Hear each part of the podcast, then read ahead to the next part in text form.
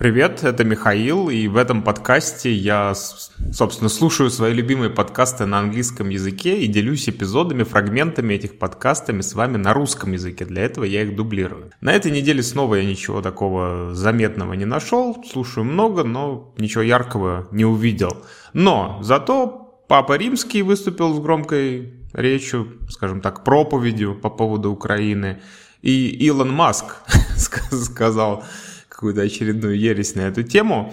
В общем-то, их обоих речи подвергли критике, возможно, оправданной, но при этом я хочу сказать, что Папа Римский ничего плохого не хотел сказать. Он говорил из позиции своей религии, и его речь вполне можно сравнить с речами патриарха Кирилла. Поэтому даю вам фрагмент проповеди Папы Римского, который он произнес э, не так давно. А он, естественно, говорил насколько я понимаю, по-итальянски. Я слушал эту проповедь в переводе на английский, поэтому я перевел ее с английского языка. Ну, в общем, напоминаю вам, что задавайте мне вопросы в комментариях э, к этому подкасту, оставляйте отзывы, комментарии свои, пишите. Вообще, почитайте описание этого подкаста, там есть интересные ссылки, и плюс ссылка на мой ежемесячный рейтинг подкастов, который в октябре я обновил, и тоже ознакомьтесь с ним, посмотрите, там замечательная подборка 100 подкастов на русском языке уже. Я мало слушаю на русском языке, но это то, что слушают люди и то, что можно рекомендовать к прослушиванию. Ну а теперь переходим, собственно, к папе римскому.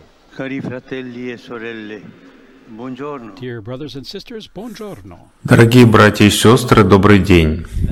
Ход войны на Украине стал настолько серьезным, разрушительным, угрожающим, что не может вызывать большого беспокойства. Поэтому сегодня я хотел бы посвятить все размышление перед молитвой именно этому. На самом деле это ужасная, невообразимая рана человечеству, вместо того, чтобы исцелять, продолжает проливать кровь и рискует распространиться еще дальше. Я глубоко опечален реками крови и слез, пролитыми за эти месяцы. Я опечален тысячами жертв, особенно детей, и разрушениями, которые оставили многих людей и семьи без, бездомными и угрожают огромным территориям, холодом и голодом. Некоторые действия не могут получить оправдание никогда. Беспокоит, что мир узнает о географии Украины через такие названия, как Буча, Ирпень, Мариуполь, Изюм, Запорожье и другие регионы, которые стали местами невероятного страдания и страха. А что хотя бы говорит тот факт, что человечество снова стоит перед угрозой атомной войны? Это абсурд. Что дальше-то произойдет? Как, как много крови еще должно пролиться, чтобы мы поняли, что война никогда не является решением, а только разрушением. Во имя Бога и во имя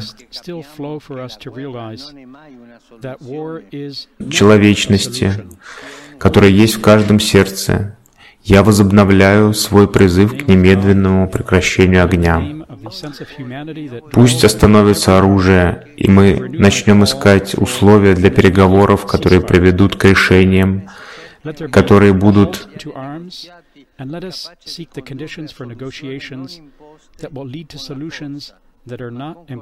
не диктоваться силой, но будут согласными, справедливыми и стабильными.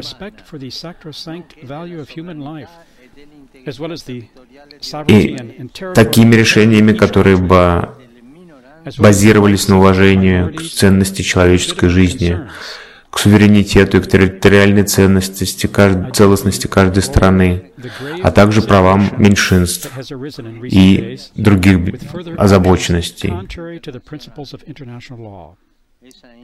Я глубоко осуждаю тяжелую ситуацию, которая возникла в последние дни с новыми действиями, которые противоречат принципам международного права.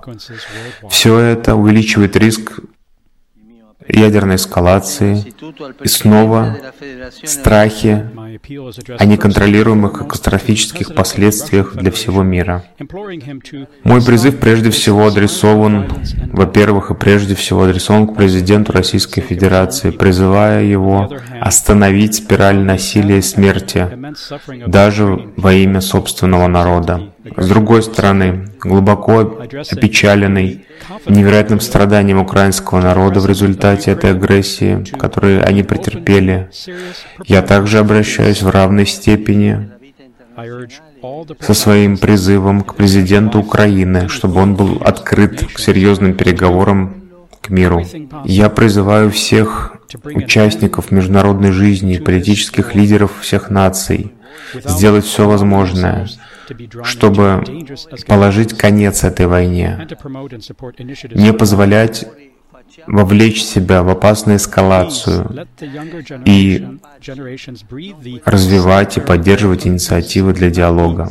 Пожалуйста, дайте молодым поколениям дышать здоровым воздухом мира, а не загрязненным воздухом войны, который является безумием.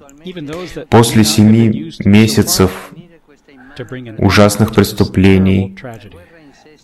Давайте использовать уже дипломатические средства, даже те, которые раньше не были еще использованы, чтобы положить конец этой ужасной трагедии. Война сама по себе — это ошибка и ужас. Давайте же доверим себя милости Божией, который может изменять сердца. and in so many parts of the world.